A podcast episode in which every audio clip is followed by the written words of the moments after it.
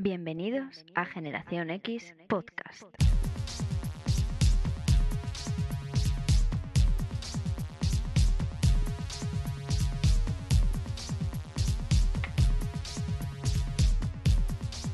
Programa número 16.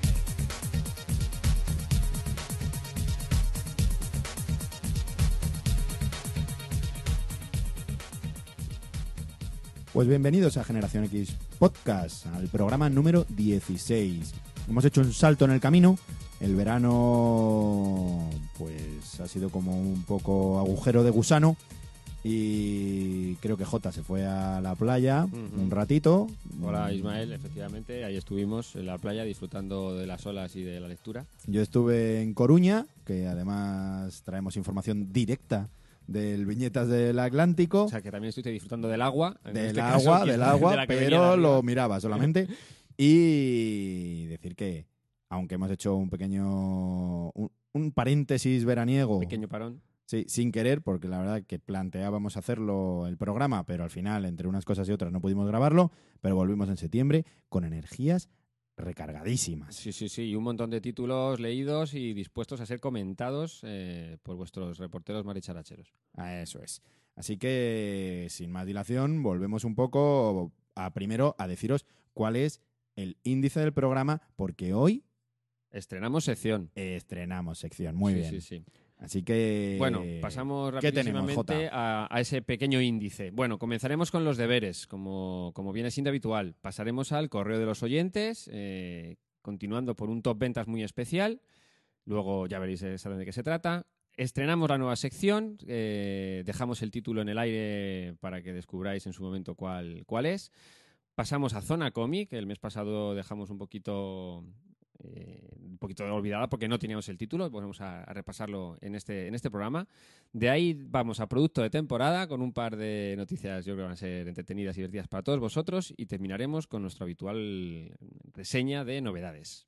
Que este año, bueno, que este mes, pues vienen un poco más cargadas porque en el último programa no tuvimos No sección de novedades y en agosto, pues al final, a lo tonto, Pues, eh, salen un montón de cosas. efectivamente. La gente piensa que no. ya no en- es el mes tranquilo. Exacto, que no, en agosto no sale nada. Sí sale, sale, Sale. mucho. Y en la primera semana de septiembre, También. más. Así que nos ponemos en marcha. Jota, Muy bien. ¿qué es lo que te leíste? En aquellos deberes que nos dejamos marcados eh, por julio. Madre mía, qué lejos queda, ¿no? Este No, fue el ha 7 de agosto. yo ¿Fue en agosto? Fue en agosto. Sí, sí, sí. Qué lejos queda igualmente. Mucha playa. Mucha playa, sí, sí, de verdad. Bueno, pues eh, yo me volví un poquito al manga, que había dejado olvidado en los últimos deberes que me había puesto, y el título que había seleccionado había sido Utopías, de Sunu Mezawa. Eh, Utopías lo publica en España ECC, en una edición rústica 995, y como comento, el autor es Sunu Mezawa, que ya fue publicado por la misma ECC en dos tomos llamados Bajo un cielo como unos panties, una obra que nos dejó muy buen sabor de boca y que en este caso nos presenta una colección de relatos cortos de ciencia ficción, todos ellos ambientados en, podríamos decir, futuros muy cercanos o incluso en nuestra, en nuestra propia época. Eh, algunos de estos relatos nos presentan ejemplos distorsionados de lo que es nuestra sociedad actual, esas utopías, y en algunos de los otros relatos pues tenemos casos un poco más digamos, individuales, quizá no tan, no tan derivados de una sociedad diferente, eh, pero que presentan siempre algún elemento un tanto perturbador. O sea, ninguna de las utopías vamos a decir que son especialmente alegres o amables. Todas ellas La portada es un la poco. portada es un poco mal rollera. De hecho, fue lo que más me llamó la atención y corresponde a la última historia. No vamos a decir mucho más, aunque es una historia que me ha parecido muy divertida, eh, en la que, bueno, pues se descubre finalmente que efectivamente el universo es una gran tortuga. No digo más, para que los lectores puedan, puedan disfrutar de, de ese relato. Como bien he dicho, hay algunos relatos entre comillas más amables, eh, algunos de ellos incluso con un cierto toque humorístico. Sin ir más lejos, la primera historia. No, no quiero revelar nada porque son muchas de ellas muy, muy entretenidas. Pero la primera historia, con, un- con unos protagonistas muy particulares, gente que tiene un cierto desorden eh, sexual, de, de donde, bueno, pues... Y son japoneses. y son japoneses y No es una cosa más. que está completamente interiorizada en parte en la sociedad y que la sociedad hace algo por ayudar a esta gente. Esa primera historia te digo que tiene ciertos toques humorísticos y me ha parecido muy divertida. Sin embargo, hay otras historias, eh, otros relatos eh, que, me, que me han dejado torcido. O sea, había alguno de los que al terminar Me he quedado pensando. ¿Estilo Junjito o...? No llega a ser estilo. A ver, puede ser. Junjito trabaja con un terror de una forma diferente. Aquí no llega a ser terror. Eso es. Mm, vale. Es más un cierto elemento, aunque es fantástico, dices, bueno, esto no puede pasar. Joder, qué mal si llegara a pasar. ¿Vale? Y una de las historias, Es de que hecho, es casi tangible. es casi tangible. Y una de las historias que me dejó así un poco torcido podría pasar perfectamente si es que no ha pasado ya.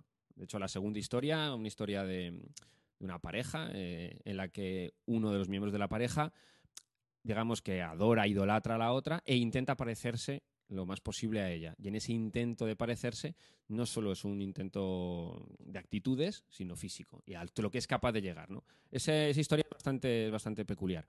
Y luego, pues nada, eh, comentar que el dibujo de Umezawa sigue siendo muy bonito, es un dibujo bastante detallista.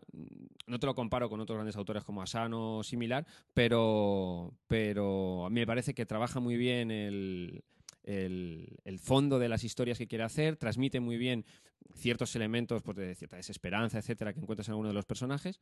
Y en general me ha parecido una obra muy bien, redonda. Me gustaría seguir leyendo estas historias cortas, estas utopías de Umezawa en un futuro, si, si es que llegan a, a producirse. Muy bien, Muy recomendable. muy bien. Pues yo me fui a por el Giant Days. Que edita Fandogamia, una editorial que hace bien poco que ha empezado a trabajar. Y es una obra que cuesta solo 10 euros de John Allison y Lisa Treyman, que nos transporta directamente a la época de la universidad. En este caso son tres chicas, Susan, Esther y Daisy, que han empezado la universidad hace poco y que pues se conocen en su pequeño piso compartido de universitaria. Ujú. Es una comedia mm, muy divertida, no llega a ser de enredo, pero por supuesto siempre hay cierto carácter enredil. Ujú. Y el dibujo nos recuerda quizá a Pilgrim, a ese Lucky Penny, distendido, poco- divertido, en- por momentos Muy en consonancia también con los personajes, ¿no? De ese tipo Claro, de. Eso es, o sea, que nos transmite directamente que no estamos en- delante de un drama, Eso es. sino que directamente pues es una comedia. Y nos, yo creo que nos traslada muy bien a esa época de universidad donde pues eh, tenemos tanto las hormonas revolucionadas como nuestras intenciones de independencia, mm, esos momentos solitarios, bueno, prácticamente todo lo que te pueda ocurrir en la universidad. Eh, a estas tres chicas pues les pasa por separado y junto. Desde el encontrarse con un antiguo novio hasta eh, baile de fin de curso, eh, pasando por exámenes y por buscar comida donde sea, ¿no? ¿Es muy americano en ese aspecto? ¿O cualquier. Para nada. O, o escritores. O sea, un, un estudiante universitario español ve cosas bueno que tiene además es la diferencia es que estamos hablando de Inglaterra. Ah, ujú. caso, nos vamos a Inglaterra. Tampoco se queda, queda extremadamente claro. Sí, sí, sí. Pero me, me refiero, sí que está bien pensado que, no estamos en el campus de Harvard, Eso es, eso sino es. que nos vamos, nos trasladamos aquí a, a Inglaterra, ¿no? Que nos pilla un poquito más cerca. Y decir que es una obra abierta, Anda. que me hace bastante ilusión porque el primer tomo pues me ha gustado y creo que da para dos, tres, cuatro, esta continuación de, de las chicas en la universidad porque pues bueno, pues se van quedando un poco cabos sueltos, no estilo Claremont, pero sí cabos Ujú. sueltos con respecto a su pasado y por supuesto a su futuro. Una obra muy divertida eh, que creo que si hubiese salido en una editorial más grande podría haber tenido muchísima más repercusión. Onipress quizá o algo así un poco. Ah, y en España. Ujú. Ajá, sí. Fandogamias.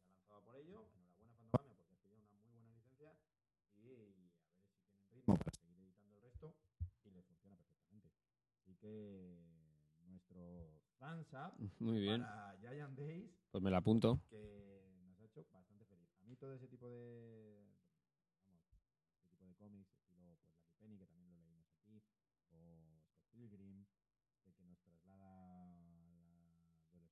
17, sí.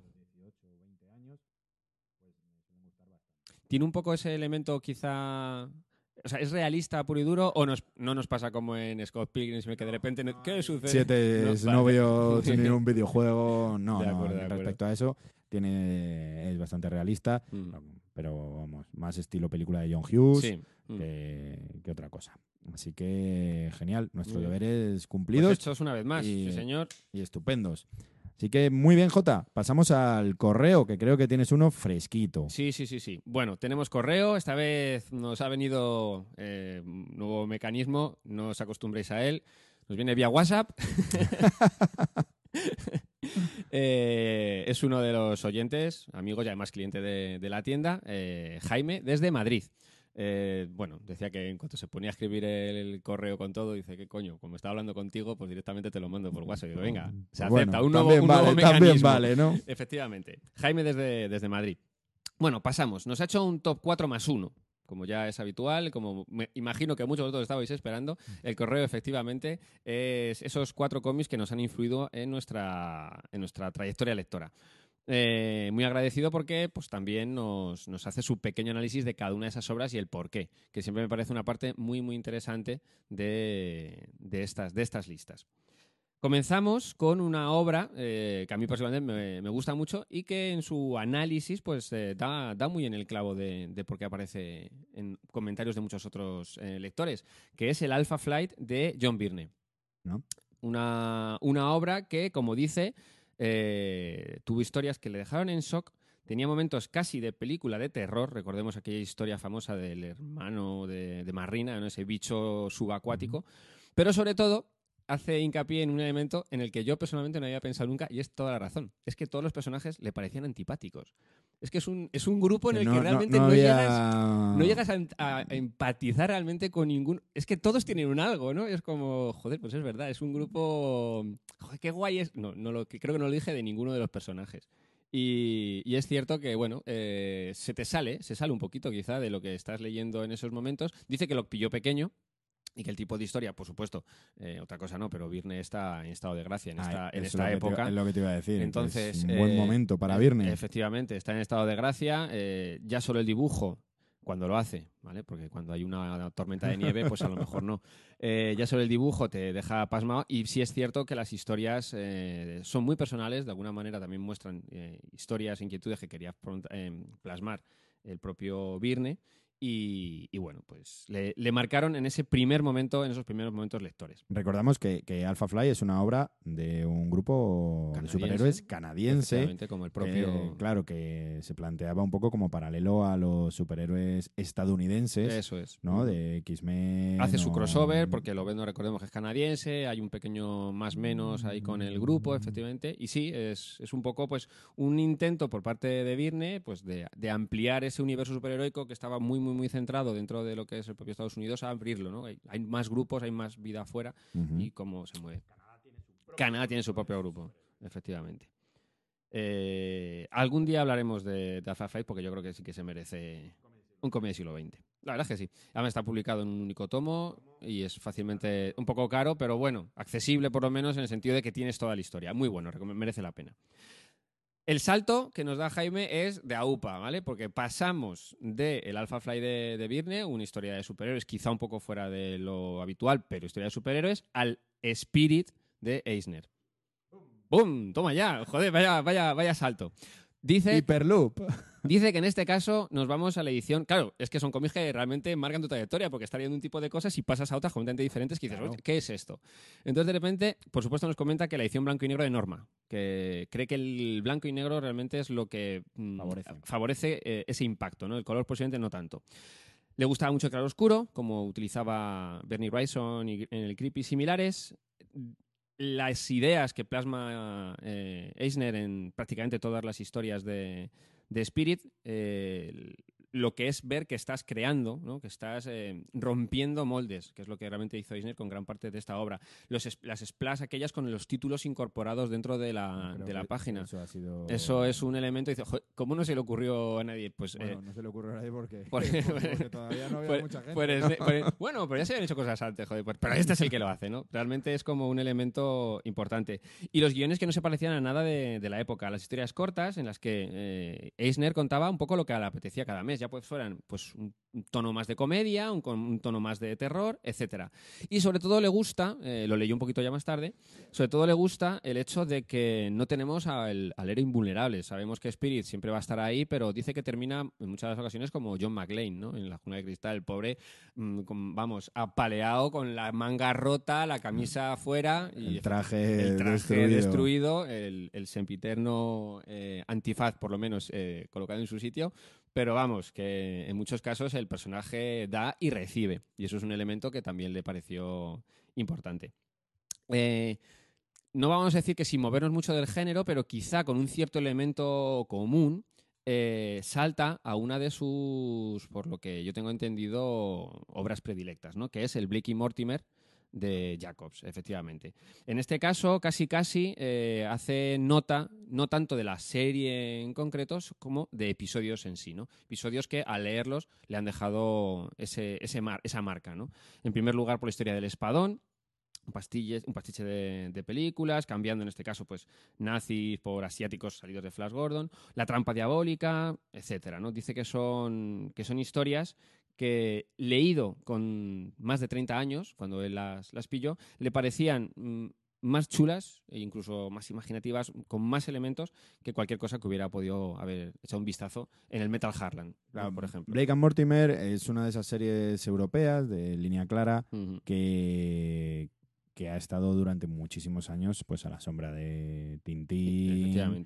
¿no? de, de todas las grandes, de Spirou, de, de todas las grandes colecciones franco-belgas. Y la verdad es que mm, sigue saliendo con otros autores, por supuesto, y sigue teniendo mucho éxito. Para mi gusto, eh, estoy totalmente de acuerdo con, con Jaime respecto a todas esas historias, de la, la marca amarilla, todo este Ujú. de, de, eh, fenómeno fantástico ahí extraño, pero eh, sí que es cierto que, que en su momento tenía mucho texto.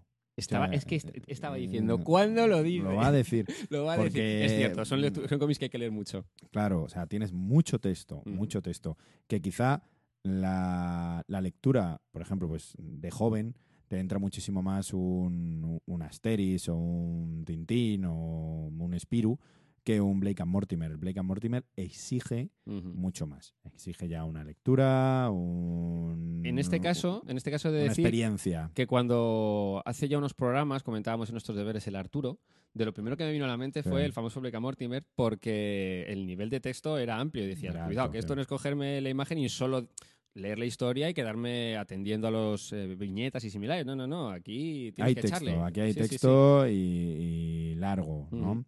Sea, que quieren decirnos un montón de, de cosas, tanto en el dibujo como en el, como en el texto. Y bueno, finaliza nuestro nuestro cuatro, eh, estos cuatro cómics eh, que marca teatro, y en este caso un cómic que marca mucho su trayectoria, con Walking Dead. Mira qué bien. El Walking Dead de Kirkman, publicado por Image, porque en este caso dice que nos mm, comenta que llevaba muchos, muchos años desconectado de lo que es el cómic USA. Eh, se encontraba comprando únicamente pues, ciertas reediciones de material que le que recordaba, que le gustaba, o luego solitario. Y fue como una especie de salir de esa cápsula del tiempo en la que has estado encerrado durante años y preguntar, eh, ¿los cómics de Image siguen siendo estos de cibos hipermusculados y similares? Youngblood. Efectivamente. Y de repente te encuentras, como dice en sus propias palabras, con historias de terror existencial en blanco y negro y encima entintadas a pincel. Dice que, claro, eh, ha cambiado mucho. eh, Sí. el mundo del cómic que yo pensaba que estaba publicando a lo que se está es publicando ahora. Efectivamente. Y, y nada, eh, dice que le marcó muchísimo porque fue la obra que le reenganchó de nuevo a toda la lectura de cómic, digamos, actual, más, más moderno. Eh, yo sé de buena tita que Jaime además hace, es buen seguidor de las colecciones de, de Image. Actuales. Sí, sí, sí. Y que, y que bueno, eh, le, marca, le marca bastante. Por supuesto, por supuesto, eh, dice que no puede, no puede dejar de comentar pues, otro de los cómics que en un momento determinado pues, te rompe la cabeza. Yo creo que sí que lo lees cuando, cuando debe leerse, como vemos aquí mucho, que es Watchmen. Lo dejamos ahí, no vamos a Ujú. decir mucho más, pero tomad nota los que no lo hayáis leído o decir, bueno, no es para tanto, que sí, que sí, que hay ahí mucho. ¿eh? Y hay mucha relectura. Mucha relectura. Hay mucha relectura en el Watchmen. Efectivamente. Y bueno, ahí está, ahí está la, Muy ahí está toda la historia. Bueno, recordaros que eh, cualquiera de vosotros, si tiene quiere compartir con nosotros los cuatro TVOs que más le gustan o decirnos que la nueva sección le ha encantado o al revés, bueno, pues puede contactar con nosotros en genx@generacionx.es.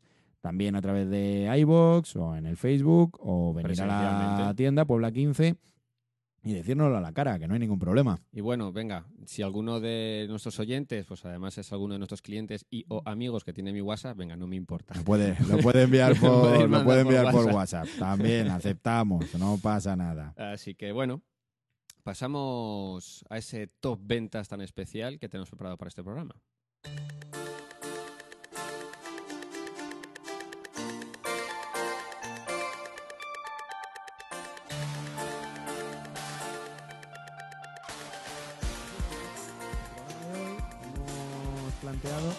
Top ventas del semestre. Mm, Para hacernos, para hacernos una pequeña idea de lo que ha ocurrido en los seis primeros meses, del 1 de enero al 31 de junio, en las ventas de la tienda. Nos parece muy interesante siempre el top ventas porque nos da un planteamiento quincenal de lo que está ocurriendo, eh, tomarle el pulso ¿no? al mercado pero este de seis meses, pues todavía más, ¿no? Decir ya que efectivamente sí haremos uno cuando termine el año, El año. pero este de los de los seis meses nos saca un poquito esa idea de decir, vaya, esto parece que funciona. Sí, ¿no? sí, sí. No fue flor de un día o... similar, Eso ¿eh? es. Mm. Así que vamos con ello. Lo primero vamos a ir con las grapas. Eh, creo que, que a lo largo del, del programa, de los 15 programas, este ya el 16, pues nos habéis oído hablar muchísimo de esa serie de Marvel que denominamos serie crossover. La serie crossover. Pues esa serie crossover efectivamente es la que se ha llevado el gato al agua, ¿no? Eh, Civil War, con ese final, los números 6, 7 y 8, es la que más ha vendido en, en grapa. Eh, seguida de la siguiente serie crossover de Marvel, que es Los Inhumanos versus la Patrulla X. Aquí parece que no hay vuelta de hoja, que, que la serie crossover de Marvel pues funciona. El planteamiento que, que hacemos quizá respecto con desde nuestro punto de vista de tienda, pues es que, que Marvel eh, con la serie crossover no falla. No, no, no, Saca, saca es- su serie crossover. A mí, por un lado, por un lado, o sea, me da hasta un poquito de pena, quiero decir.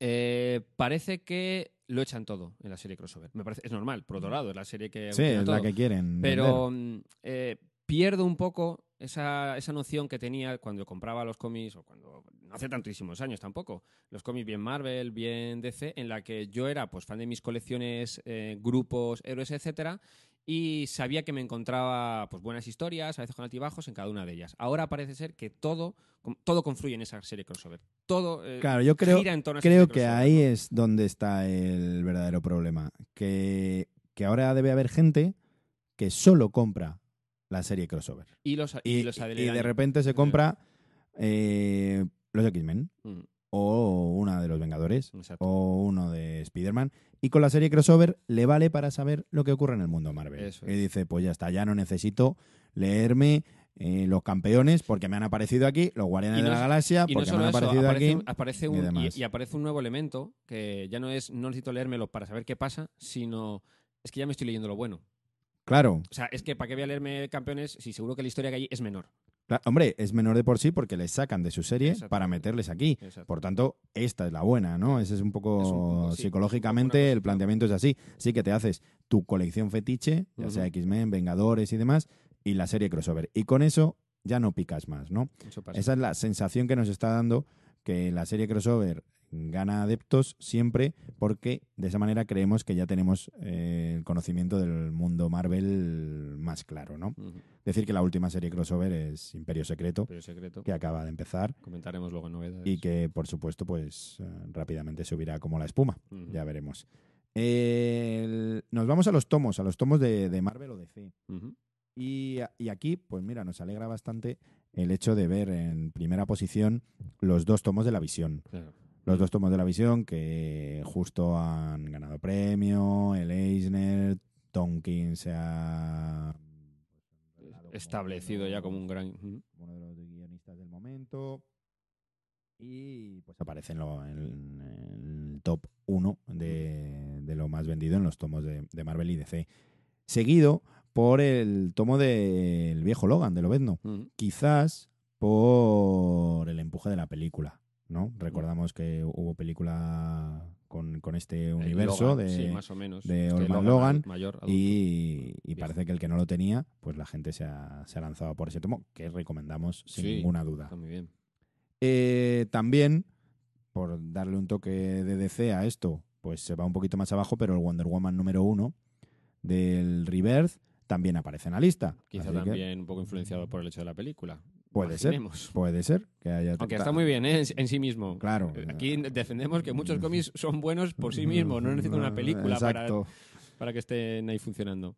El- en la parte de los tomos independientes, lo que no tiene que ver con Marvel y DC, Pero antes de que sigas, voy a meter una pequeña cuña, no Venga. publicitaria, pero casi.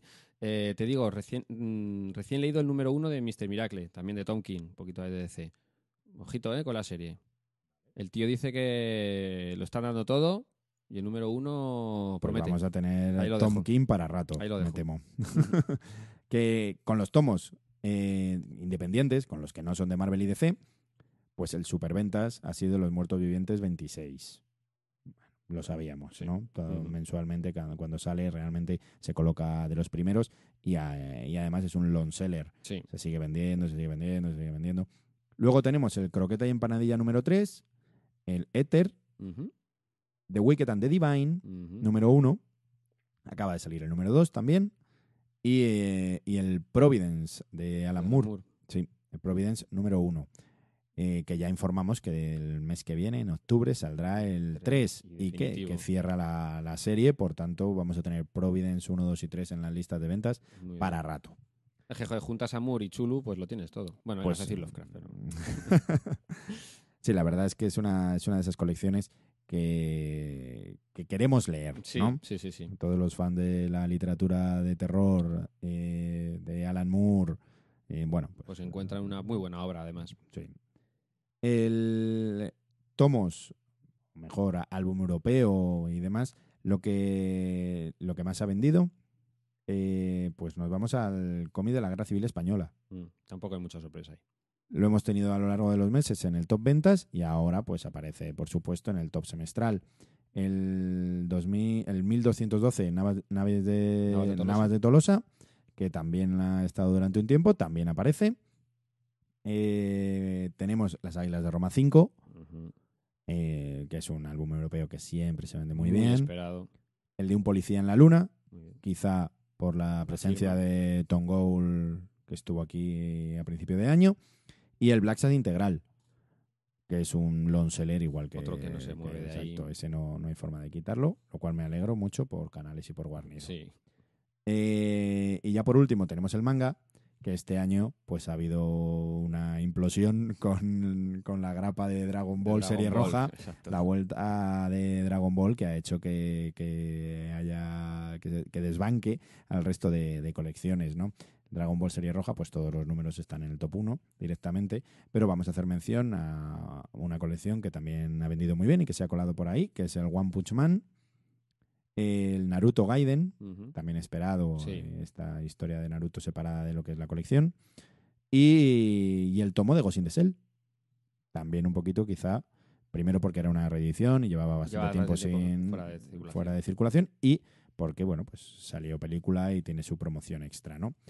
Así que así lo dejamos. Ese es el top ventas de los últimos seis meses. Eh, nos sorprende, pero digamos, a ver, nos sorprende de cierta manera porque lo hemos ido siguiendo Sí, mensualmente, pero luego cuando lo ves todo colocadito, pues dices, ahí va, mira, pues Este- a lo mejor no estaba este que yo pensaba que iba a estar, ¿no? Pero los números mandan. Yo, mira, te- eh, haciendo tal, me paraba que Paper Girls a lo mejor iba a aparecer ahí en el... por este. ejemplo, Mm. podría haber aparecido sin ningún problema. Pero bueno, la verdad es que creo que aquí la, la grapa de la serie crossover Sí. se ha llevado el gato al agua. Y terminando directamente con el top ventas, pasamos a la nueva sección que inauguramos hoy, J.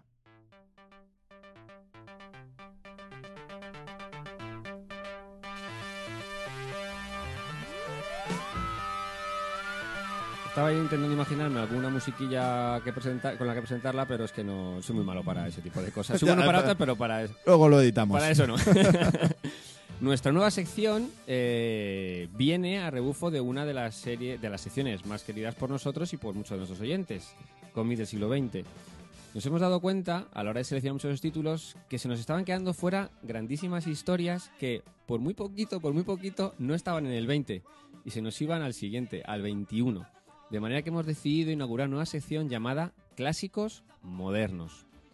Estos Mm. clásicos modernos, eh, pues son estas historias eh, escritas más allá del, del 2000 que, que ya son clásicos por derecho Sí, propio. que ya lo dices como si fuese un clásico de hace 50 años, pero realmente cuando vas a la hemeroteca, pues dices, Dices- pero si esto es del 2002. Exactamente. Hemos de decir que no se nos ha ocurrido así como así.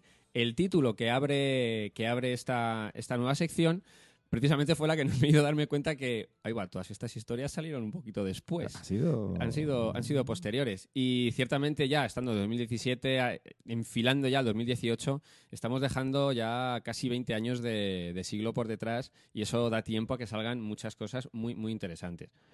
Eh, si bien es cierto que no vamos a comentar como clásicos modernos la obra recomendada en el mes pasado, pero sí es cierto que lo que es la primera década nos va a dar unas muy buenas eh, historias para ir alternando, decimos que no desaparece la sección con mi siglo XX, pero No. iremos alternando una sección con otra para intentar dejar ese- esa muestra de grandes obras de lo que a nuestro parecer son ya pues, pues clásicos. Sí, además, mm, cuando vamos recopilando todos estos clásicos modernos, nos damos cuenta, porque te saltan la, la cabeza colecciones o tomos o, o algún cómic en concreto que, que quieres decir o que quieres mencionar, y de repente dices, pero bueno, pues si esto es del 2002, Exacto. esto no lo podemos poner como clásico de, de Cómic siglo XX.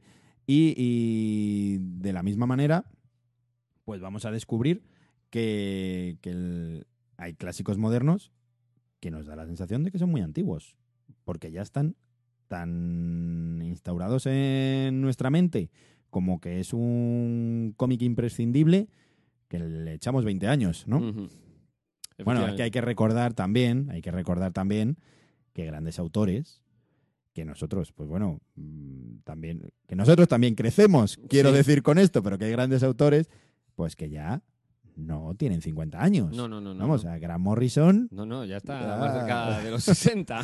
y, y Alan Moore, Bueno. vamos, Alan Moore es abuelo. Sí, O sea, sí, sí, que, que las cosas como son. Aquí también van creciendo ellos y con la mente enjambre que tenemos, pues nos da la sensación de que los cómics que son clásicos han pasado mm, igual 20 años. No, y estamos ya hablando de más de los 40. Estamos hablando de, de- de mucho más.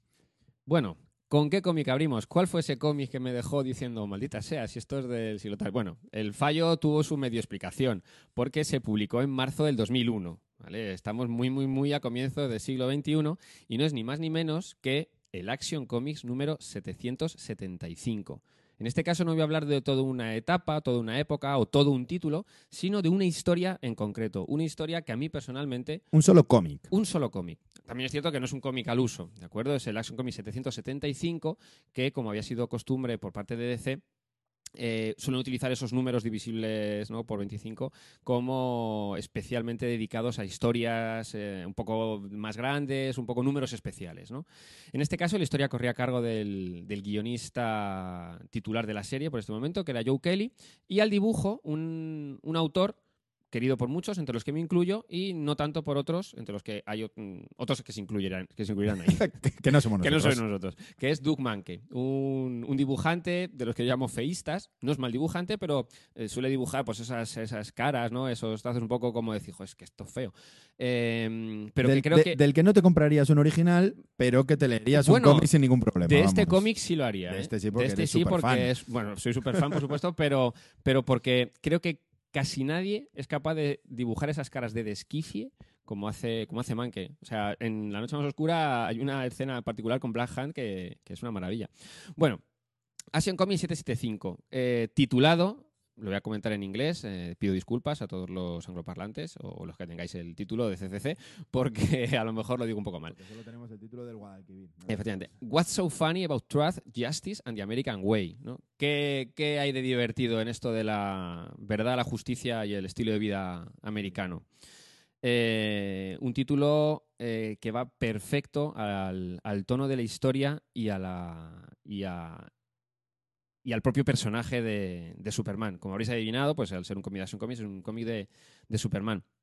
Y es un cómic eh, realizado un poco como respuesta a la grandísima popularidad que había a comienzos del, del 21. Muchos de vosotros que estuvisteis ahí eh, mes a mes, imagino, comprando estos títulos que voy a comentar, estaréis de acuerdo. A la grandísima popularidad que tenían ciertos títulos de Wildstorm, en concreto uno, Authority, entre pues, todo el fandom. Para nosotros, Authority, junto con Planetary, que se publicaba simultáneamente, dos, una obra, o sea, dos obras de Warren Ellis, que nos, nos- voló la cabeza un poco en, en aquel momento con, con esas historias, y más tarde Mark Millar, con, con la continuación de la propia Authority.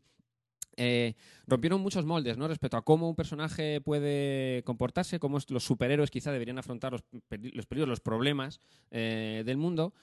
Si bien es cierto que no era algo nuevo, 100%, ya en Kingdom Come habíamos tenido... Mostraba. Se mostraba un poco ese Superman que se retira porque la gente jalea al héroe que mata. Eh, Pero con Authority ya lo vemos eh, claramente, ¿no? Ya no es el efecto reactivo de los superhéroes, sino proactivo, ¿no? Tenemos la capacidad de cambiar el mundo para bien, o al menos para nosotros pensamos que es para nuestro bien, y vamos a hacerlo. Esto choca frontalmente con todo lo que representa Superman, ¿no? Con lo que es ese ideal, ese personaje eh, que nunca traspasa la línea, a pesar de que en el cine eh, hayamos podido ver que, que lo hace y que en los cómics, en una ocasión muy concreta, y también relacionado con precisamente mi personaje de los cómics, de la película lo hace, pero que nunca se traspasa la línea, que siempre hay que buscar ¿no? esa, esa forma de, de no hacerlo, de, hacer, arreglar de, de arreglar, de arreglar la, la- situación Precisamente porque son superhéroes. Porque, como bien dice Superman, cuando la traspasamos, simplemente nos convertimos en gente con superpoderes. Eso. Entonces, eh, no, es, no es el camino. Superman, hemos de decir que durante muchísimo tiempo, pues bueno, eh, el personaje es el personaje definitivo, es que lo hace todo, supervuela, tal. Para muchos ese no es el poder definitivo de Superman, sino su capacidad de inspirar. Y en esta, en esta obra, en este cómic, Joe Kelly trabaja magistralmente con este concepto del ideal que, encarna Superman y lo enfrenta directamente con este nuevo universo que estaba surgiendo de héroes hiperviolentos, vamos a decir, que era Authority, en un grupo denominado la élite. Si ya te llamas la élite, o sea, está claro Sí, que ego no te ego falta. no te falta, ¿vale?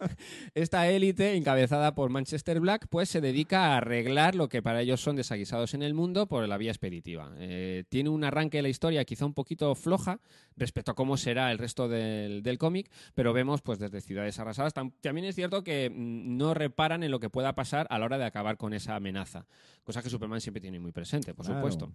Entonces, pues vemos ese- esa especie como de supermono gigante que ha sido abatido y destrozado por esta, en principio, eh, no digamos amenaza, sino presencia misteriosa. Al principio no sabemos qué es, hasta que finalmente, pues, se va viendo a lo largo de la historia que van encargándose de determinados problemas. Superman, pues, va un poco ahí a, a la zaga, qué ha pasado, qué pasa, hasta que finalmente hay un enfrentamiento frontal con ellos. No, digamos, no un enfrentamiento de, de guantazos, sino un enfrentamiento de, de, oye, tíos, os- os estáis pasando con todo este tipo de cosas. Eh, no, es, no es este el camino a seguir, Un enfrentamiento ideológico. ideológico, no es este el camino a seguir. Y en un momento determinado, pues como, como unos gallos de, de pelea, como bullies de colegio, pues le dicen que si no están de acuerdo con, con, aquello- con, lo que- con cómo lo hacen, mm, no están para nada preocupados en quitarle a él de en medio para seguir haciendo lo suyo. Claro. Y Superman acepta. Superman hemos de decir que nunca pasa la línea, pero tampoco mm, se rinde. Siempre encuentra una manera de ganar sin pasar la línea. Y en este caso, Joe Kelly, no vamos a decir, ¿Cómo? por supuesto, cómo y nada, pero coge al personaje y en una segunda mitad de número eh, absolutamente espectacular pues se produce el inevitable enfrentamiento entre esta élite y este Superman en Júpiter, alejados de cualquier tipo de. una luna Júpiter, alejados de cualquier tipo de, de, daño colateral que pueda, que pueda existir. Además, está siendo televisado. La élite, por supuesto, como hemos dicho, ego no le falta y quieren mostrar a todo el mundo su, su victoria, de, su, victoria su victoria sobre este ideal completamente pasado de moda que, que representa, que representa Superman. Eh, todos seguís leyendo Superman, de la élite posiblemente sabéis poco, así que así que el final de la historia. el final de la historia más o menos está eh, ya, ya se sabe, pero hemos de decir que merece la pena leerlo porque no solo es un enfrentamiento al final de Guayaba Rayo viene, sino que Superman pues mm, consigue una victoria moral también sobre este grupo de personajes. Y sobre todo nos hace recapacitar si cuando leído un Authority decimos, toma, como mola, como le han metido las guayas a, al malo, efectivamente tal, si quizá ese aplauso no tendría que ser más comido o directamente no existir. ¿no? Eh, realmente Superman es un, es un personaje, como hemos dicho al principio, pues que representa este ideal, que es, quizás su mayor poder es su capacidad de inspiración y eh, un poco en, esta, en esa época, eh, pues eso se había quedado un poco de, de lado. Y hemos de decir que releído un poco de cara a esta sección, está completa y absolutamente de moda. Mm, hemos de decir que en el mundo, pues ahora mismo, no hace falta que os lo diga yo, pero simplemente con que miréis internet o la televisión, pues hay un cierto clima ¿no? de, de un odio incipiente, hay un clima de enfrentamiento supremo y quizá no nos vendría mal o no vendría mal recordar cómo, bueno, pues siempre esa búsqueda de de que el hecho de que puedas no significa que debas, como bien nos, en, este caso nos, presenta Superman, eh, eh, pues bueno, es bueno recordar. Se lo recomiendo, especialmente a todos los seguidores de Superman, aunque pues ya lo han leído. Especialmente a todos los seguidores, a los no seguidores, mejor dicho, de Superman. Todo aquel un debate muy, muy clásico con el personaje es que Superman es un héroe aburrido. Y yo siempre digo que no es aburrido, es difícil. Es muy difícil hacer buenas historias con Superman.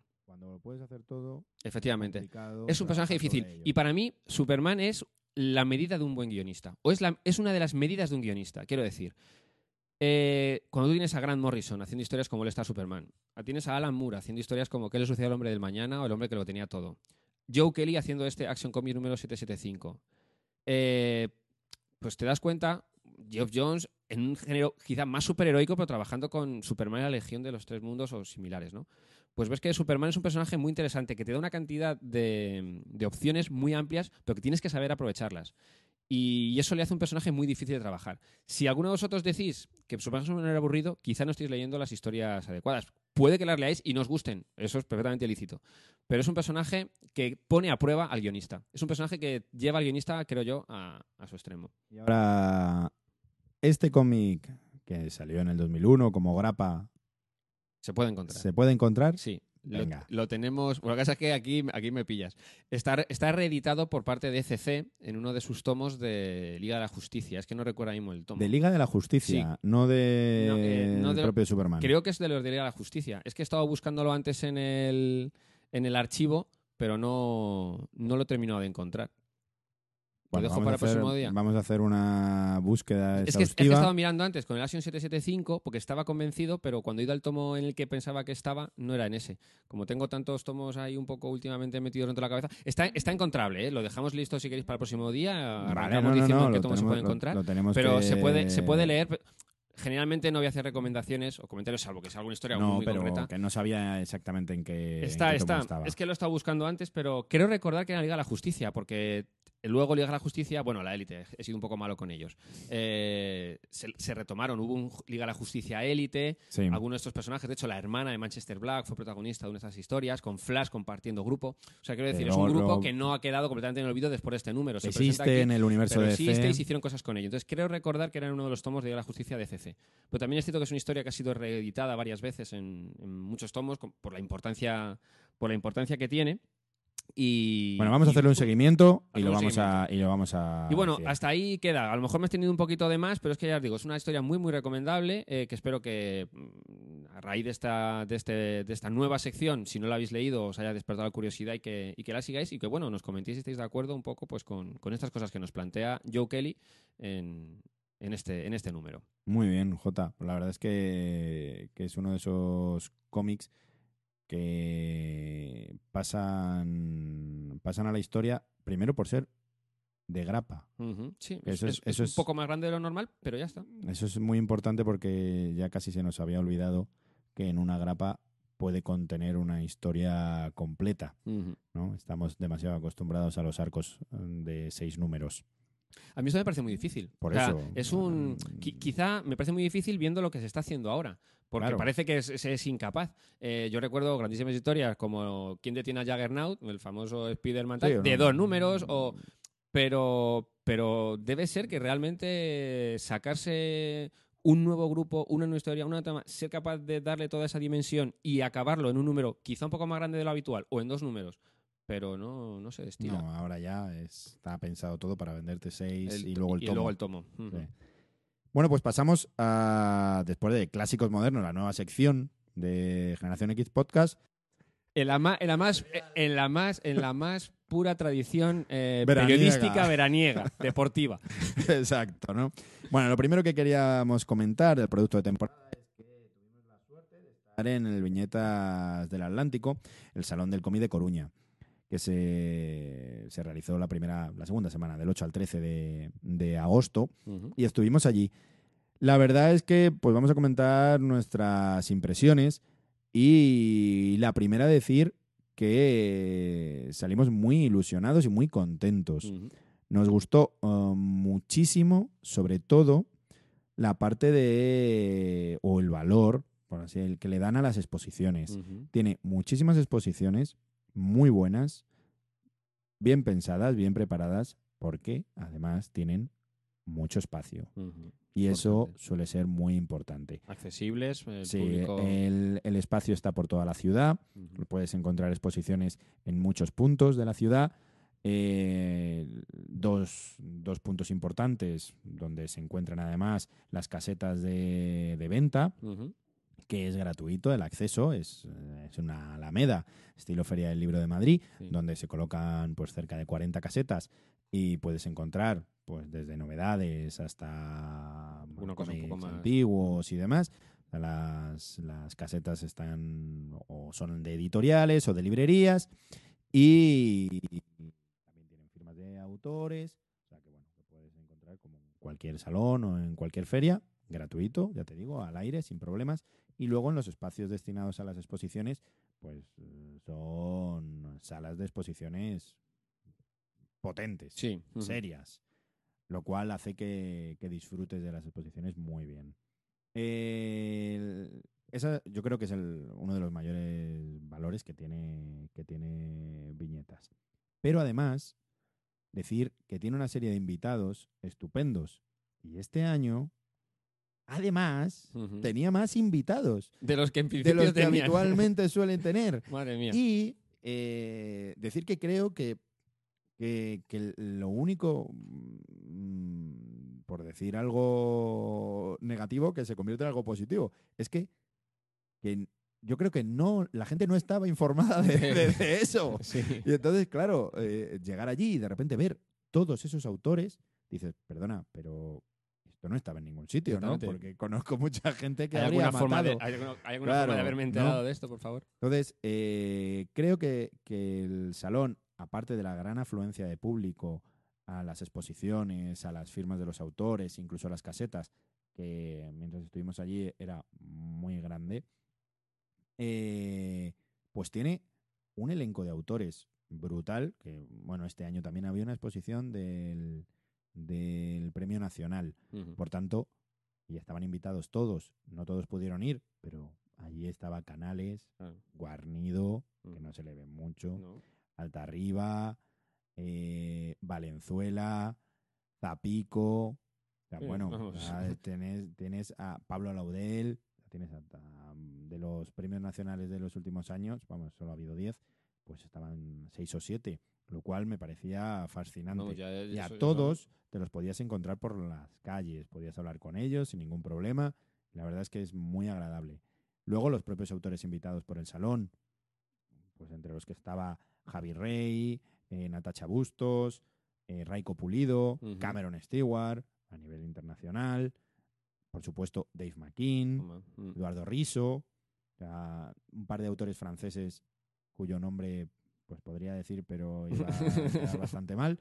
Pero bueno, Ralph Meyer estaba, por ejemplo, con Undertaker. Sí, hay un muy buen elenco Es- de es un- autores. es un elenco muy bueno. Pero además, en las casetas encontrábamos más autores, como podía ser Emma Ríos, como podía ser Miguel Brieva. Sí, sí sea, es una, una agradable sorpresa todo lo que, todo lo que encontramos en, en Coruña.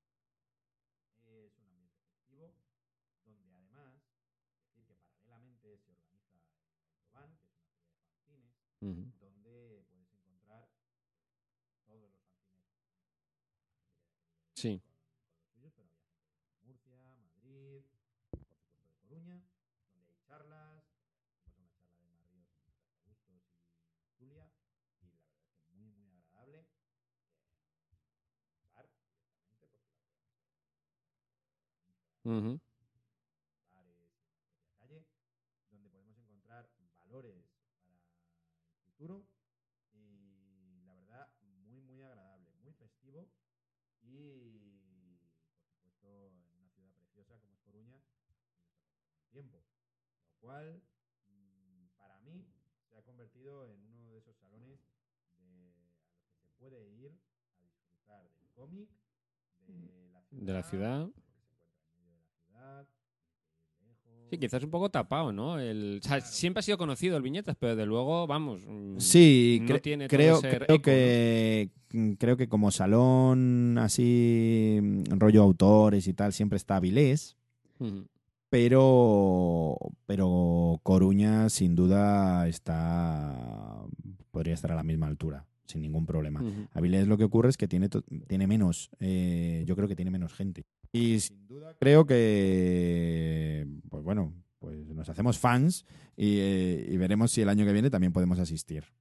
Desde aquí darle las gracias pues a, a Melo, que estuvimos allí con él, que forma parte de la organización, y, eh, y a David, que también estuvimos con él hablando allí, que eh, David además, pues creo, lo adelantamos, aunque ya lo hemos hablado con él, vamos a intentar tenerle de invitado en los próximos programas. Espera, que es que lo has dicho con muchísima familiaridad porque son amigos nuestros, pero da un poco mal de datos.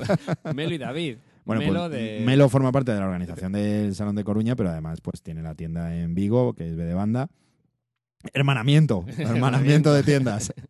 Y David Fernández, que de- forma parte del grupo editorial, vamos, Sí. editor, editor de CC, CC.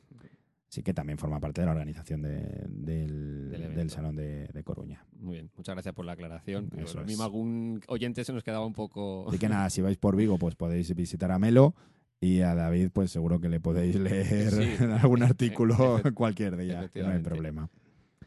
Bueno, Y después del repasito al viñetas, viñetas, pues vamos con el serial veraniego, El serial ¿no? veraniego. Con Ahí me ha el destape, con el destape, El ¿no? destape, sí, sí, sí. Bueno, susurros. Bueno, antes de nada vamos a hacer un, un rumor disclaimer, ¿vale? Esto puede, puede que no sea todo cierto, de hecho puede que sea todo mentira, pero bueno, como hemos dicho al principio, en la más pura tradición periodística deportiva, mm, se acabó la liga, se acabó, se acabaron las series, no tenemos Juego de Tronos, no tenemos, como bien has dicho tú, Twin Twin Peaks. Peaks, pues eh, casi a la vuelta de las vacaciones nos encontramos pum de sopetón con que varias de las eh, webs de noticias de cómic norteamericano pues se hacían eco del mensaje de un misterioso personaje conocido como The Whisperer, eh, un personaje que los que estéis leyendo ahora mismo Marvel o serie crossover pues podréis, podréis ubicar, ¿no? Este susurrador. Eh, y que se nos revela, claro, no puede demostrar nada sin dar su identidad real, cosa que no va a hacer porque peligraría posiblemente su puesto de trabajo. Entonces se nos revela como una persona dentro de todo el entramado Marvel, dentro de lo que es la editorial, y nos dice cosas feas. Antes de empezar a decir las noticias, hemos de decir que, por supuesto, mucho de ello puede ser mm, consecuencia de juntar dos más dos, esta noticia que sale de aquí, este equipo de creativo que desaparece de allá, teorías de conspiración por parte de las webs y ponerlo todo junto y muy bonito. Pero hemos de decir que, bueno, en primer lugar, muchas veces cuando el río suena es que agua lleva. Y aquí en el podcast muchas veces hemos estado comentando recientemente desde aquella famosa reunión de Marvel con, Con las tiendas. con las tiendas y desde aquella bajada que notaron en ventas desde octubre del año pasado y similares, que algo pasaba. Eh, lo hemos dicho con este nuevo Legacy, este nuevo, digamos, rebirth a la Marvel, en lo que intentan volver a estos personajes, a estas identidades clásicas de los iconos eh, Mar- eh, Capitán América, Iron Man, etcétera. Y bueno, pues gran parte de esas noticias que nos indica este misterioso Whisperer, pues van un poco en torno a esto. Decir que, que habitualmente, pues mira, esto... No nos pues, hacemos no, no- no nos hacemos eco porque nos parece una tontería. Pero eh, en este caso, además de que nos parece una tontería, igualmente nos parece divertido. Sí, porque sí, es que, es que eh, eh, si es una teoría de la conspiración, el tío lo ha clavado. Sí, vamos. sí, sí, sí, O sea, sí. ha habido varias, varios detalles que dices. o sea, digamos que es una teoría de la conspiración con coherencia. Sí, sí, muy- muy ¿no? muy con coherencia. Por tanto, pues bueno, pues vamos a hacernos eco porque quizás Oye. en unos meses estamos viviendo lo que este tío nos dice Claro.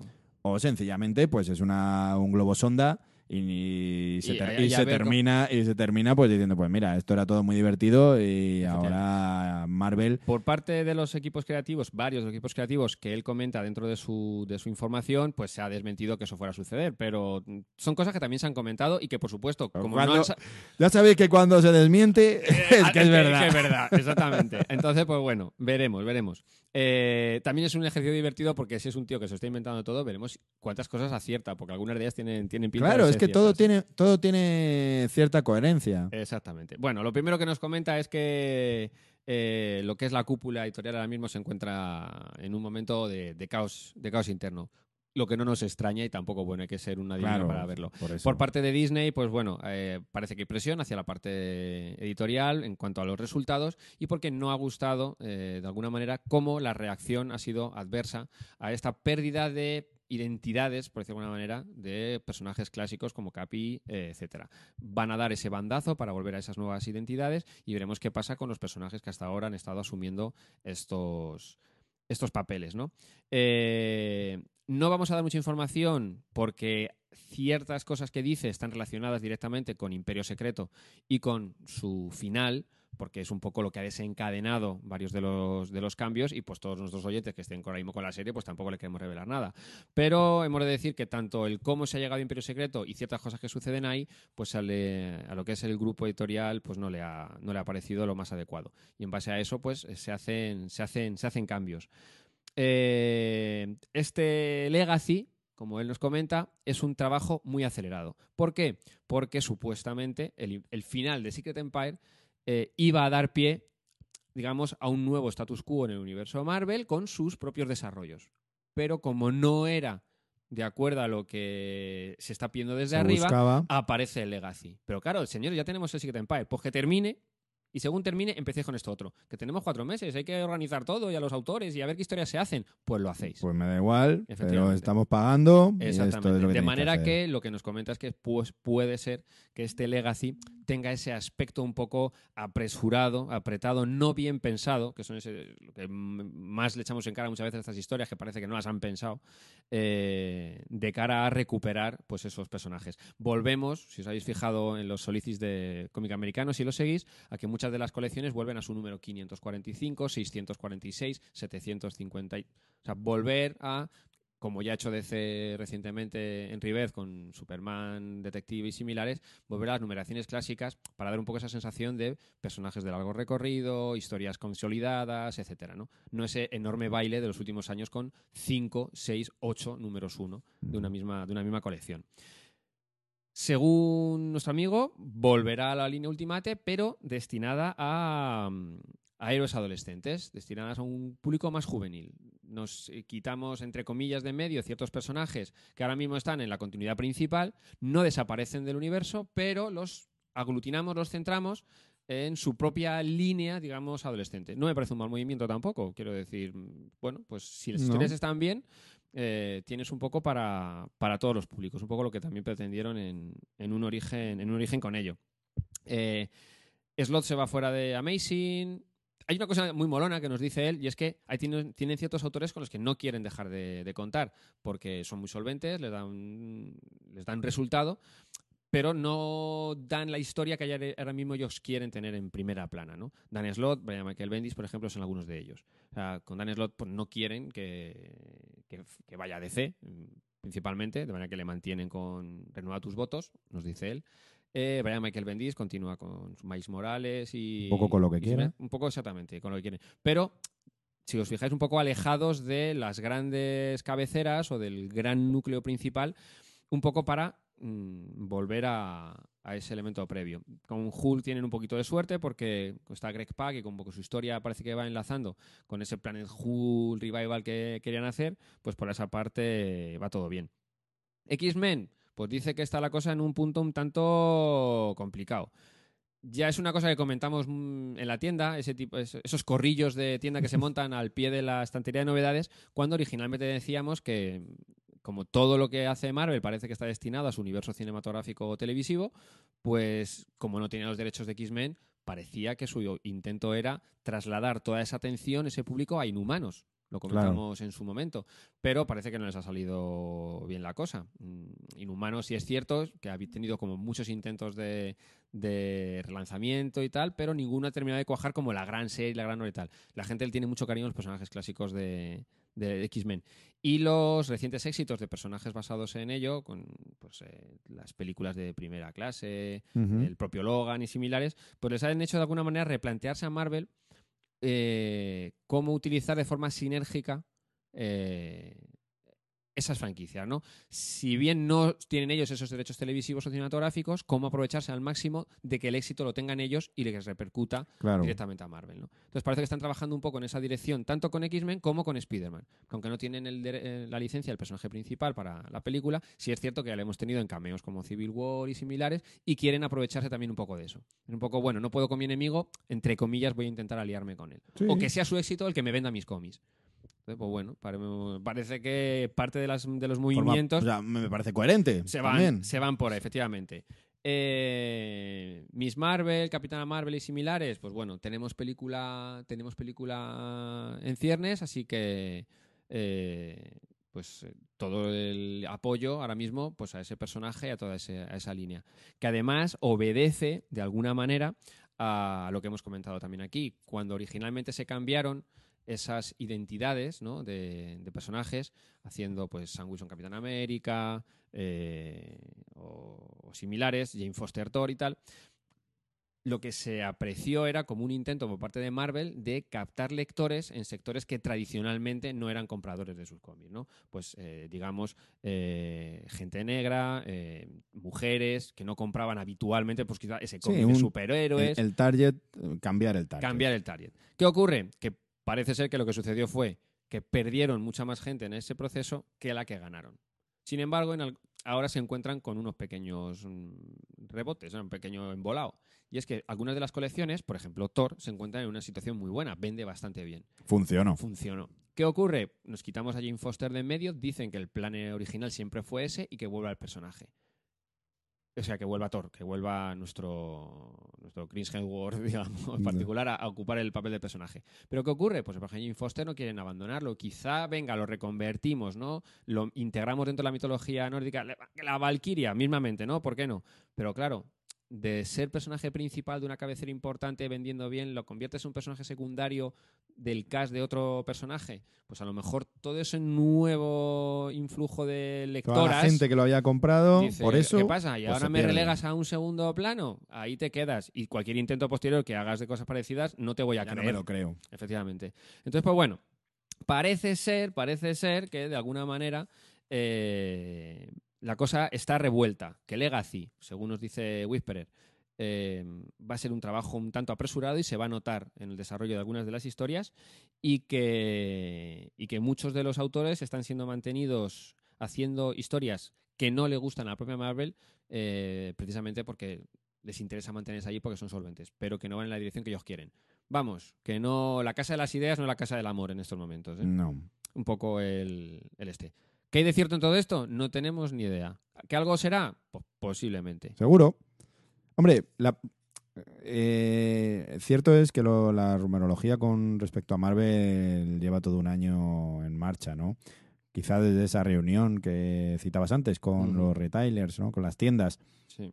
que parece que sacó a la luz esas dudas que tenía Marvel eh, con respecto a sus ventas y cómo poder mejorarlas o, o qué, qué se podría hacer. o- pues empezó a lanzar todo tipo de rumores desde que, bueno, quitando uno, que es indiscutible, que es que sus ventas han caído. Ah, sí, eso está claro. Ya está, eso son números y se acabó. Pero el, el por qué, qué se está cociendo, qué están trabajando, en qué línea trabajan, cómo lo hacen, qué autores quieren, qué autores no quieren, pues todo eso no dejan de ser rumores y salen cada mm, poquito tiempo, poquito tiempo desde editores jóvenes que, que parece que están despistados, Ujú. eh, dibujantes que meten sus propios códigos políticos dentro de los cómics. Eh, bueno, pues un montón de situaciones que parece que Marvel no está controlando. Y eso, pues, hace que salgan más rumores. ¿no? Exactamente. Entonces, pues bueno, mm, esperemos al Legacy, veremos qué es lo que realmente nos propone Marvel fuera de, de, de su serie crossover, que pues es mm, realmente es un poco la que, la que le sigue funcionando. Y, y veremos qué es lo que a nosotros nos interesa más, cómo se traslada todo esto a España, ¿no? España, Y a. Panini, que es la que tiene los derechos y la que sigue edi- editando Marvel. Yo en este caso sí que tengo que decir que me da la sensación de que Panini está bastante separado de esto porque su línea Sí. editorial, por supuesto las novedades las tiene que tener y, y las mantiene, pero sí que está acertando con todo lo que es su línea de reedición, de tanto los tomos de Marvel Gold como los tomos generales. O sea que ahí pues Panini debe tener eh, pues la posibilidad de hacerlo sin, sin problemas y, y está acertando con todo eso e incluso mm, diciendo, mira, yo solo tengo la licencia, yo no elijo ni equipos creativos, No, claro. ni nada, esto no vende, pues lo saco en un tomo, esto vende menos, pues no. O sea, creo que en España estamos eh, muy acostumbrados a tenerlo todo, todo de todo, o sea, se edita el catálogo completo de Marvel prácticamente, no, creo que se edita completo. O sea, que Puede quedar alguna em, cosa- A lo mejor hay alguna cosa menor que está planteada sacarla dentro de un año o de dos, Sí. o sea, que, que no es una cuestión que no se vaya a editar, sino que igual la editan de una manera diferente. Eh, y, y para eso somos muy afortunados y creo que estamos respecto a eso mal acostumbrados, ¿no? Ujú. que quizá con e- estos planteamientos que ocurren ahora con Legacy y demás, pues a lo mejor Panini sí que empieza a plantearse, mira, macho, esto esto no conduce, esto ni lo editamos, que no que no le va a importar a nadie, ¿no? Exacto. Sí, posiblemente. ¿eh? Así que nada. Y después de este producto de temporada, pues vamos a pasar a una sección de novedades, pues, mm, pero mención. Vamos a mencionarlas, va a ser muy cortita porque hay muchas novedades, pero como bien sabéis, las novedades las podéis encontrar en la tienda. Aquí podéis venir y podéis, podéis echarle un vistazo, abrirlo, porque los cómics hay que verlos. Así que vamos a pasar a las novedades.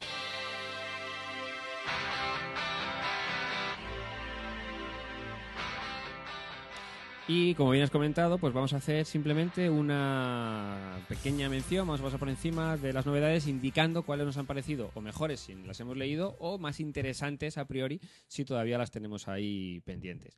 Voy a comenzar con ECC, que tenemos recién colocado en las estanterías y que nos ha publicado un tomito pues, de un autor que a mí me gusta mucho y de un grupo que me, me ha parecido... Te hace mucha gracia. me hace mucha gracia. Exactamente. Tenemos aquí nuestro six-pack y soldaperros eh, recopilado, bueno, recopilado, recopilada la, historia publicada originalmente en grapas, numeritos, en un tomo eh, rústica que nos publican a 13,50 y que nos eh, y que nos presenta a los personajes de sección 8, estos entrañables bueno, yo voy a decir buenos para nada porque es lo que, es lo que, es lo que siempre fueron. Gente de Eh, bar. gente de bar, gente de bar, pero gente buena, ¿no? Gente, gente amable y que siempre está dispuesta a hacer lo, lo que es necesario para sacar una cerveza más.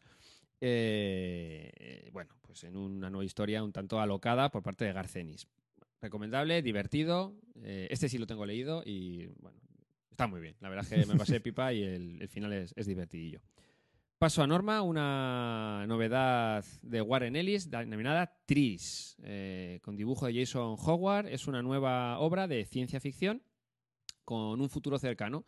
eh, bueno, en el que digamos que la Tierra hace unos 10 años pues aparecieron una serie de estructuras, se plantaron en la Tierra, y digo plantaron como si fueran árboles, y bueno, Decir que Warren Ellis, eh, o sea, Norma está editando todas estas colecciones de Warren Ellis, que es tangenciales, Injec- Injection, Injection, eh, Trees, o sea que bueno, creo que debe de tener ahí, sabéis que Warren Ellis siempre tiene 45 colecciones eh, sí. abiertas. De hecho, hubo una época que la colección crossover de Warren Ellis era que hacía miniseries de tres números y se tiró como un año, año y medio sacando tres, tres, tres, tres, tres. Sí. Salieron cosas muy chulas de todo eso, pues el famoso Red o, o similar, otras no, no tanto. Pero bueno, desde luego el tío lo que tiene en la cabeza es un hervidero de ideas Eso es. y tiene la grandísima suerte de poder publicarlas. Claro. Eh, ya tiene un nombre, se las cogen y oye, pues como digo yo, mm, no todo van a ser super éxitos, pero no, no, no, al no. tener pero- la capacidad de poder publicarlas, tenemos la suerte de poder verlas que sí realmente, Eso realmente es. lo son. Y este tris está muy interesante, ¿eh? es muy, muy entretenido. Pues yo traigo una reedición, una reedición de La ciudad de cristal. Esta adaptación que hace Paul Karasik y David Machuchelli sobre la novela de Paul Auster. Ya lo teníamos en, en anagrama, pero el formato era más pequeño. Ahora nos vamos a un formato eh, intermedio, más grande y mejor. Bueno, pues una adaptación de una obra literaria de, de Paul Auster que ahora mismo acaba de editar novela y por tanto pues está un poco en boga. Y también pues me he traído de, de Coruña del propio salón de la editorial Demo, nos hemos traído el Licor Café. Y lo tenéis por aquí, por la tienda. El Licor Café es una obra recopilatoria de un montón de autores gallegos, incluso, digo más, está en gallego, pero eso no hace que no lo podamos disfrutar. Vamos a disfrutarlo mucho con un buen montón de, de autores y de valores que pronto vamos a estar viendo en eh, pues dibujando Yo después de haberlo visto, no, es que no lo dudo, ¿eh? o sea que entre ellos pues está Zulia Pisón, Quique J. Díaz, Santiago Paredes, Zulia Vicente, Cristian Fojón, Paula Esteban, bueno, Dani Sobe, Jorge Peral. Hay muchos. eh, creo que es un formato, un formato revista con 13 historias que, que sin duda merece la pena tener para que dentro de 5 o 6 años digamos, anda, mira, yo tengo la primera historia que editaron de este, ¿no? Y ahora está dibujando en Marvel. Ujú. Toma ya. Pues ahí está, Licor Café, que por 13.90 de la editorial Demo lo puedes encontrar en gallego, pero aquí, en Generación X. Por parte de Marvel, eh, Panini, pues bueno, únicamente hacer hincapié, bueno, hincapié, comentar que ya tenemos en las estanterías Imperio Secreto número 0, una portada preciosa. Bueno. Y el 1 Y el tiene que estar a punto de llegar. llegar. Eh, en una por- Es que como nos acumulamos ya las novedades de agosto, septiembre, septiembre, está sí. todo junto. Imperio Secreto, una portada, como os comento, muy brillante, poneros gafas, eh, de sol. Nick Spencer al guion, Daniel Acuña, mm, espectacular al, al dibujo y esa historia que, como hemos dicho, hará que nada vuelva a ser lo mismo otra vez. Porque nunca nada es lo Nunca mismo. nada es lo mismo otra vez. Yo tengo aquí en mi mano, mira, J. Pom. Catapom. El cómic que edita ECC de. que se llama Showman Killer. Con dibujos de Fructus y al guion Jodorowsky. Por eso, todos, son- por eso sonaba así. por eso ha sonado tan duro. Para todos los fans de Jodorowsky, ya sabéis, otro TVO de ciencia ficción que pues ya nos dejó la casta de los metabarones, pero tiene ideas oníricas para rato y de ciencia ficción y de mundos alternativos también. Así que esta vez, pues también nos traslada a un universo de ciencia ficción donde Showman Killer, pues parece que, que va a ser, en este caso, una, un tomo independiente de Jodorowsky y Nicolas Fructus. He de decir que me estoy leyendo el Metabarón y no me lo estoy pasando mal, ¿eh? La nueva. no, esta. no, ah, bueno, el nuevo, El nuevo, nuevo. el nuevo también es diferente. Sí, sí. Pero vamos, que aquí Aquí el mundo se divide en dos, los que saben hablar binario y los que no, y luego los que les gusta Alejandro Jodorowsky y los que no. Exacto. Bueno, yo voy a comentar una novedad que he de decir que me sorprendió cuando la sacamos de la caja, ¿verdad? Porque, Porque pesaba porque mucho pesaba más. mucho.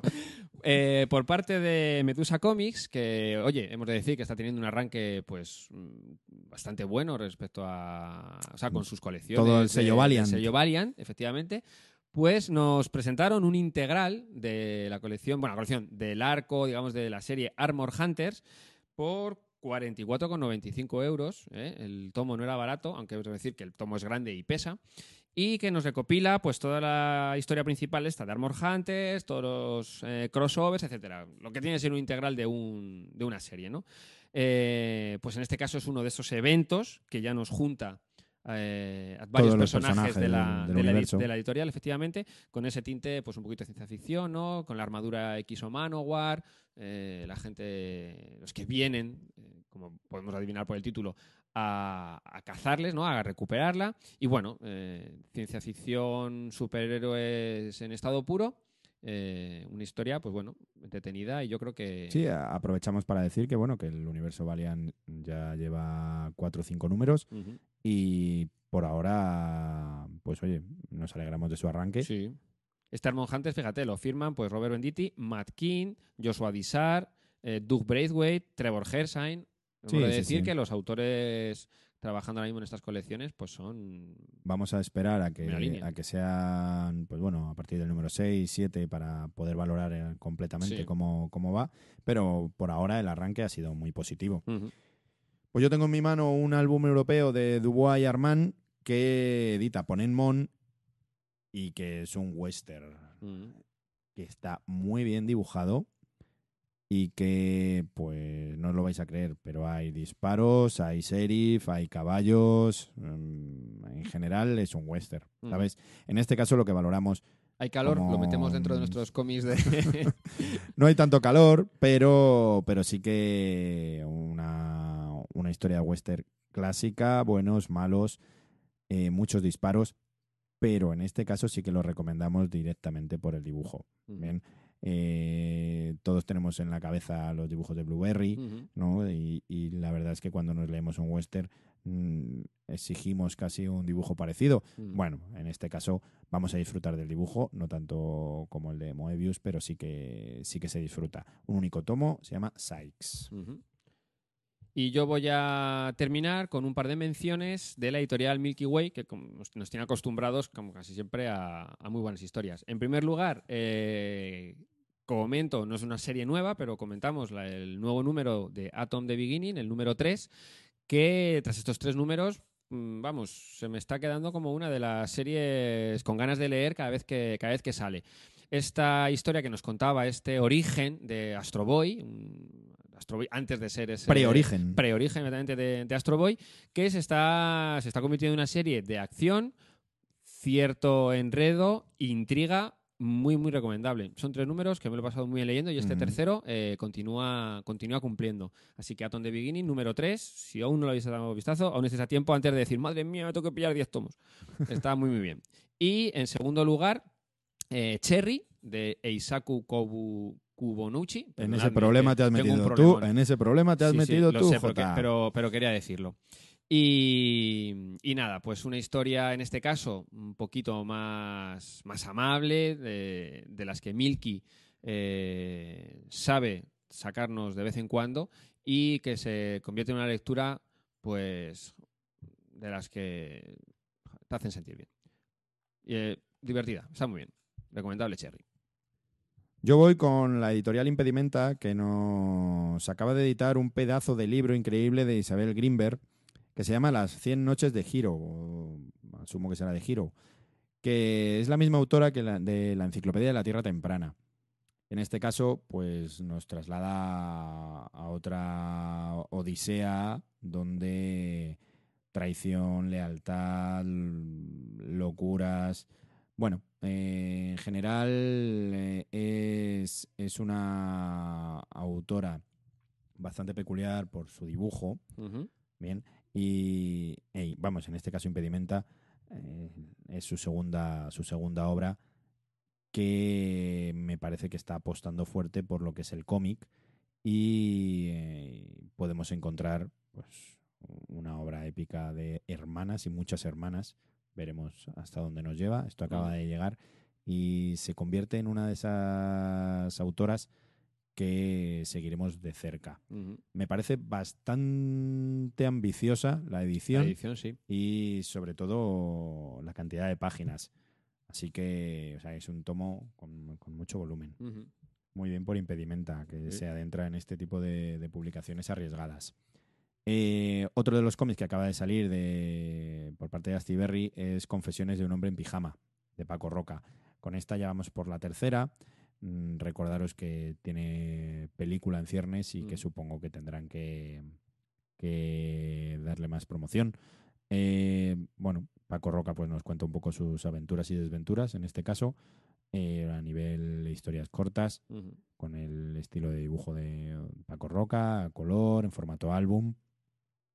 La verdad es que es un recopilatorio de todo lo que ha ido haciendo en los últimos tres años, desde el 2014, y con un par de historias inéditas. Así que realismo social de Paco Roca. A tope. Y Astiberri, pues nos presenta el último recreo de Carlos Trillo y Horacio Altuna en un formato espectacular, Boom, sí. una edición muy, muy, muy, muy, muy, muy bien cuidada, a 16 euros solamente, Pues está muy eh, bien. de una obra clásica en donde los, los adultos desaparecen y los niños son los únicos supervivientes que hay y tienen que, bueno, pues la inocencia va a prevalecer frente a, a este mundo nuevo que se plantea sin reglas, sin límites y con, con mucho miedo a priori.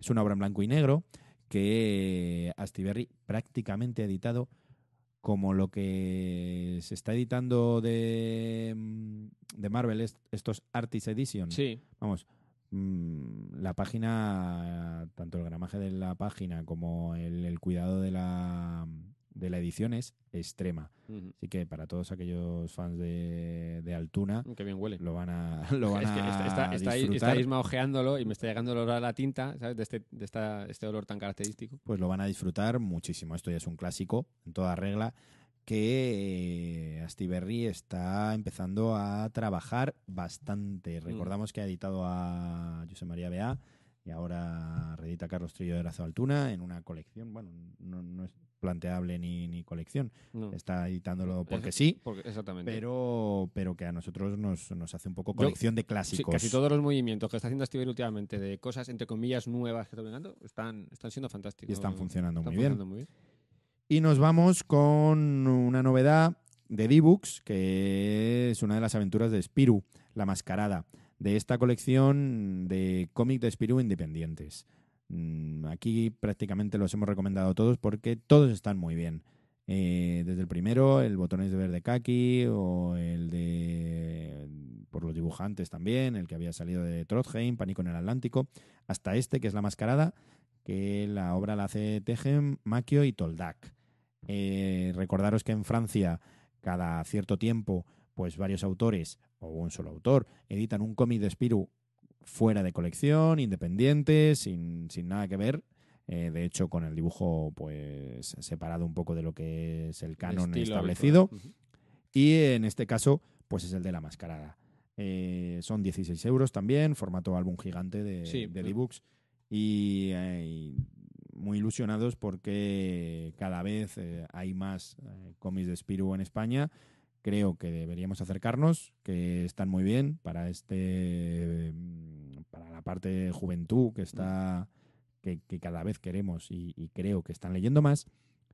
Y con ello creo que pronto se editará también el número uno del integral de Spiru de Franklin, Mm. lo cual pues lo tendremos pronto. Tendremos Veremos qué hay.